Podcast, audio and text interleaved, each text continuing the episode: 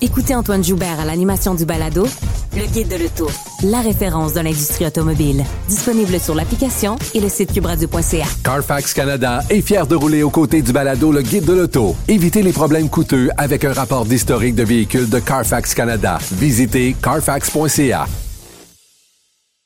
La Banque Q est reconnue pour faire valoir vos avoirs sans vous les prendre. Mais quand vous pensez à votre premier compte bancaire, tu sais, dans le temps à l'école, vous faisiez vos dépôts avec vos scènes dans la petite enveloppe. Hmm, C'était bien beau. Mais avec le temps, ce vieux compte-là vous a coûté des milliers de dollars en frais, puis vous ne faites pas une scène d'intérêt. Avec la Banque Q, vous obtenez des intérêts élevés et aucun frais sur vos services bancaires courants. Autrement dit, ça fait pas mal plus de scènes dans votre enveloppe, ça. Banque Q. Faites valoir vos avoirs. Visitez banqueq.ca pour en savoir plus. Il ne mord pas à l'hameçon des fausses nouvelles. Mario Dumont a de vraies bonnes sources.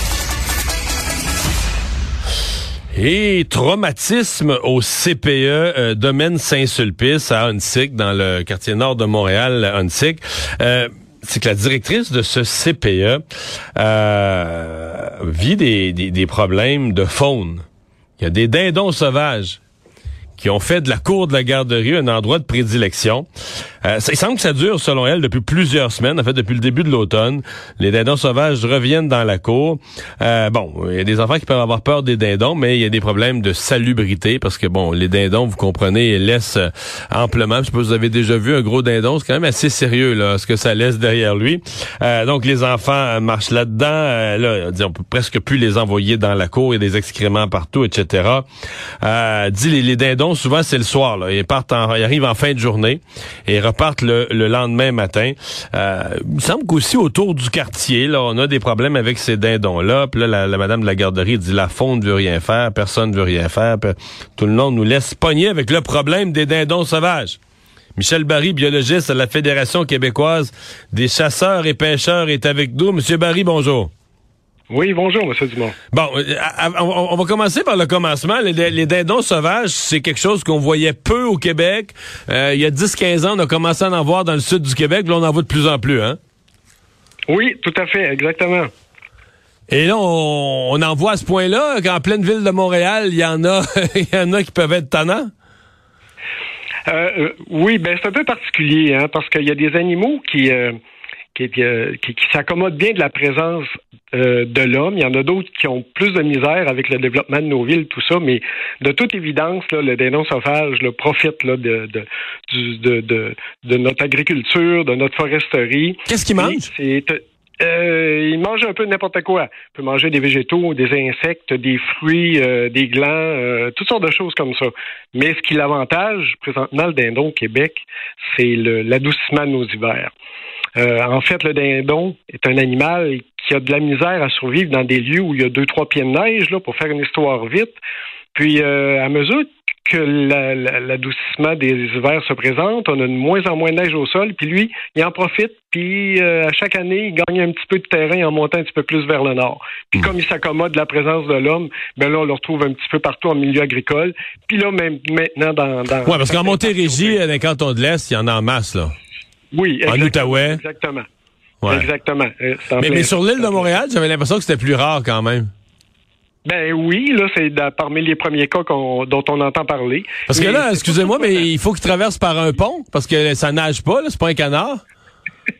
Ben, euh, non, c'est un oiseau qui peut un peu nager, mais c'est un oiseau qui vole, là, malgré son, son poids. Là, de, ah, mais je pensais qu'il faisait juste des sauts, là, mais est-ce qu'il peut voler des airs pour de vrai voler des kilomètres? Oui, oui, un ou deux kilomètres, il n'y a pas de problème. Ah, ah, ah je pensais qu'il faisait juste des grands sauts avec ses ailes. Il faisait des, OK, il, fait, il peut voler pour vrai, là. Oui, oui. Donc, euh, traverser le fleuve, là, c'est pas trop un problème là, pour lui. OK. Donc, il n'y a, pas besoin, a pas besoin de rester pogné sur Jacques Cartier. Une bonne nouvelle pour lui. Non, non, euh, c'est ça, exact. Euh, est-ce qu'il y a tendance, là, je pose toutes les questions parce que je converge vers notre garderie. Est-ce qu'il y a tendance à, se promener à tort et à travers ou à un moment donné, il aime une place comme la cour d'une garderie, puis il s'attache à un endroit, puis il revient toujours là? C'est-tu logique, ça?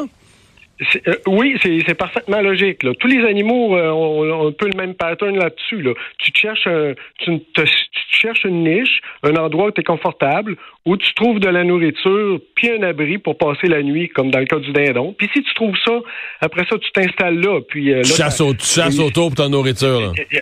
Exactement. Donc, on comprend que présentement, dans le cas d'Annecy, que les dindons trouvent un habitat pour la nuit. Donc, il y a apparemment qu'il y a un gros arbre là, dans lequel ils se perchent. Puis, euh, j'imagine que le jour, il y a des sources de nourriture autour. Donc, euh, lui, il rencontre tous ses tous ses besoins, puis euh, il est bien là. Parlant de besoins, c'est sûr que cinq gros dindons qui passent la nuit dans une cour de garderie, ça fait pas mal de besoins, là. Oui, oui, exactement. C'est un gros oiseau, là, le dindon. Puis il mange tout le temps à l'autre bout. Ben oui, c'est ça. C'est vraiment. Oui, ça, ça, vraiment là, ça. Ça pollue. Ça, ça pollue des, des. Oui, oui, exactement. Est-ce que ça peut être dangereux pour les enfants? Ah non, non, non, je pense pas. Euh, ben, je dis non, non, c'est pas des oies. Parce qu'un dindon domestique, j'en ai là, j'en ai déjà gardé, là, j'en ai déjà eu à faire. Ben, un dindon domestique, ça peut être dangereux pour un enfant, là. C'est agressif, euh, c'est ben oui, c'est un peu territorial, c'est ça. Puis un enfant, c'est pas bien ben plus haut qu'un dindon. Non, c'est ça. Un dindon, ça a un bec fort, ça a des pattes fortes. Donc, c'est pas nécessairement que le dindon va vouloir s'attaquer à l'enfant, mais peut-être un peu pour défendre son territoire, tout ça. C'est pas nécessairement un animal agressif, mais disons que moi, je suis pas à l'aise de, que des enfants côtoient des dindons comme ça. Pas qu'il arrive un accident malheureux à un moment donné, là. Mais c'est pas dangereux pour un adulte. À part un adulte peut avoir peur s'il est pas habitué aux animaux, s'il est intimidé par ça, mais c'est pas dangereux pour un adulte. À fait. Ouais, non, non, non, non. Euh, mais c'est gros, là. Faut, faut quand même le dire. C'est pas une. Hein? Oui. Oui, oui, oui, oui, c'est gros. Euh, oui, on parle d'un oiseau qui pèse, euh, mettons, en 10 et 15 livres. Là. C'est, c'est énorme. Ouais. comment on... Là, il y a toujours la chasse, là, mais sinon, comment... Est-ce qu'on peut faire fuir des dindons? Parce que c'est ce qu'eux semblent demander je trouve que c'est non, non. Les faire fuir, c'est une euh, non. Si on veut se débarrasser de ces oiseaux-là, il faut soit les capturer. D'ailleurs, il y a un sauvetage animal qui ont dit qu'ils seraient capables de les capturer en, peu de temps, là, en quelques heures. Euh, les chasser, ben évidemment, ça se présente pas là, dans, un parc euh, sur l'île de Montréal, mais il faut les capturer puis les soit s'en débarrasser ou les, les, les abattre ou, ou euh, les le 24 décembre, le 24 décembre approche, hein? Oui, c'est ça, oui, c'est ça. Mais les déménager, on va déménager le problème ailleurs. Là. Mais euh, moi, ce qui me, ce que je trouve un peu gênant là-dedans, c'est que personne veuille prendre le relais pour aider. La garderie mentionne, j'ai lu à quelque part, qui était au, bout de leurs ressources. Mais je comprends, ils n'ont pas à avoir ces ressources-là. Ce sont des éducateurs pour nos enfants. Je pense que dans un cas comme ça. Mais est-ce que la, faune, c'est ça, le ministère de la Faune, qu'est-ce que ça dit ça, dans son mandat? Euh, ben là, j'ai une petite pause en avant de moi. Ça dit que euh, on, vise dans un plan de gestion du, du, du, dindon sauvage une exploitation optimale des populations de dindons sauvages dans les différentes régions afin d'atteindre l'équilibre entre la présence de cette espèce, la capacité de support du milieu et l'acceptabilité sociale. Donc là, je pense qu'on rencontre pas dans cours, Dans le cours d'une garderie, d'après moi, sur l'acceptabilité sociale, on a un hic. Exactement. Fait que d'après moi, le ministère responsable de la faune devrait lever la main, puis c'est sa responsabilité, puis il devrait se présenter plutôt à la garderie, puis dire, Madame, on s'en occupe, occupez-vous de vos enfants, on va s'occuper de vos dindons. on a plein de professionnels au Québec, des ou des techniciens qui sont parfaitement en mesure de régler des problèmes comme ceux-là. Ouais, donc vous êtes surpris qu'on laisse la garderie avec le, le problème de ses bras, là? Ben moi, je trouve ça dommage parce que comme, euh, comme citoyen, on, s'est doté d'un ministère responsable de la faune. Ce sont eux les spécialistes. Puis quand il arrive des problèmes avec la faune, ils ont peur de Mme Goldwater. Hein? Nous aider. Ben oui, c'est ça. Mais là, je faisais une petite liste pour le fun. Euh, euh, on a des problèmes avec des coyotes à Montréal, avec des cerfs à Longueuil, avec les dindons antiques, on a des castors à Pointe-aux-Trembles, des outardes à Grenby. Vous savez, c'est quoi la solution, hein? Moi, j'ai écouté les, environnementalistes, puis Mme Goldwater, ah c'est qu'on est construit sur leur terrain.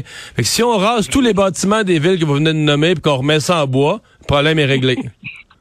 Oui, exactement. Bon, c'est bien que c'est pas comme ça que ça va ah, se passer. Ben hein. Non, non, c'est Je sais pas, je cherche des solutions, là. Mais il y en a, il y en a. Euh, on a plein de spécialistes, de professionnels au Québec. Mais c'est parce qu'il y a des espèces qui deviennent en surpopulation aussi. C'est que, tu sais, le cas, le cas des chevreuils en Montérégie est intéressant parce que là, on parle de Longueuil, mais au parc du Mont-Saint-Bruno, plusieurs endroits, le même problème se développe partout. Mais je veux dire, euh, soit qu'on veut que la population se règle naturellement, dans lequel cas, faut réimporter des loups en zone urbaine. D'après moi, ça aussi, c'est une solution, c'est une solution qu'un savant comme moi a trouvé, mais pas sûr que ça va être accepté socialement. Sinon, ben, il faut que l'être humain intervienne parce que tu, tu, te retrouves avec des animaux sans prédateurs. Parce qu'évidemment, l'être humain, il a, il a, fait disparaître les prédateurs parce qu'on veut pas vivre parmi les loups, mais il a pas fait disparaître les chevreuils parce qu'on les trouve beaux. Mais à un moment donné, le chevreuil vient en surpopulation, il devient une espèce nuisible parce qu'il y en a trop, là. Oui, oui, oui, exactement. Puis, euh, faut, faut comprendre ça d'un point de vue biologique. Là. C'est, l'équation est simple. C'est que ce qu'on fait comme développement de nos villes et de nos milieux agricoles favorise certaines espèces.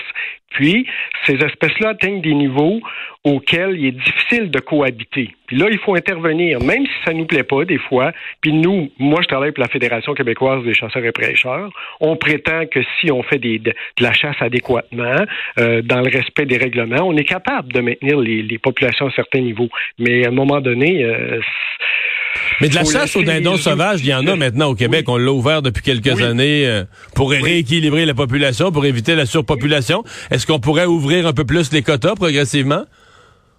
Ben euh, oui, mais quand des oiseaux euh, s'en vont comme comme ce qu'on connaît présentement à Montréal, c'est dur après d'intervenir. Là, ces oiseaux-là, on peut pas les chasser parce qu'ils ont émigré de population probablement surabondante, puis ils voulaient se trouver une petite place à eux, puis ils sont allés sur l'île de Montréal. Mais là, on est pris avec ces oiseaux-là. Même si on chasse ailleurs, on est pris avec ce phénomène-là. Puis là, est-ce que c'est une population qui va qui va s'établir, qui va être en mesure de se reproduire? On, ne peut pas courir cette chance-là. Je pense qu'il faut intervenir rapidement, se débarrasser des oiseaux, puis après ça, contrôler autour des villes pour s'assurer qu'il y en ait le moins possible de ces animaux-là qui retournent en ville. Et si on veut s'en débarrasser, euh, en l'an 2028, la Cour suprême tranchera la cause mise de l'avant par Mme Goldwater. À ce moment-là, il y aura 16 000 euh, dindons qui se sont reproduits sur l'île de Montréal. Euh, Monsieur Barry, merci beaucoup d'avoir été là. Ça m'a fait plaisir. Au revoir.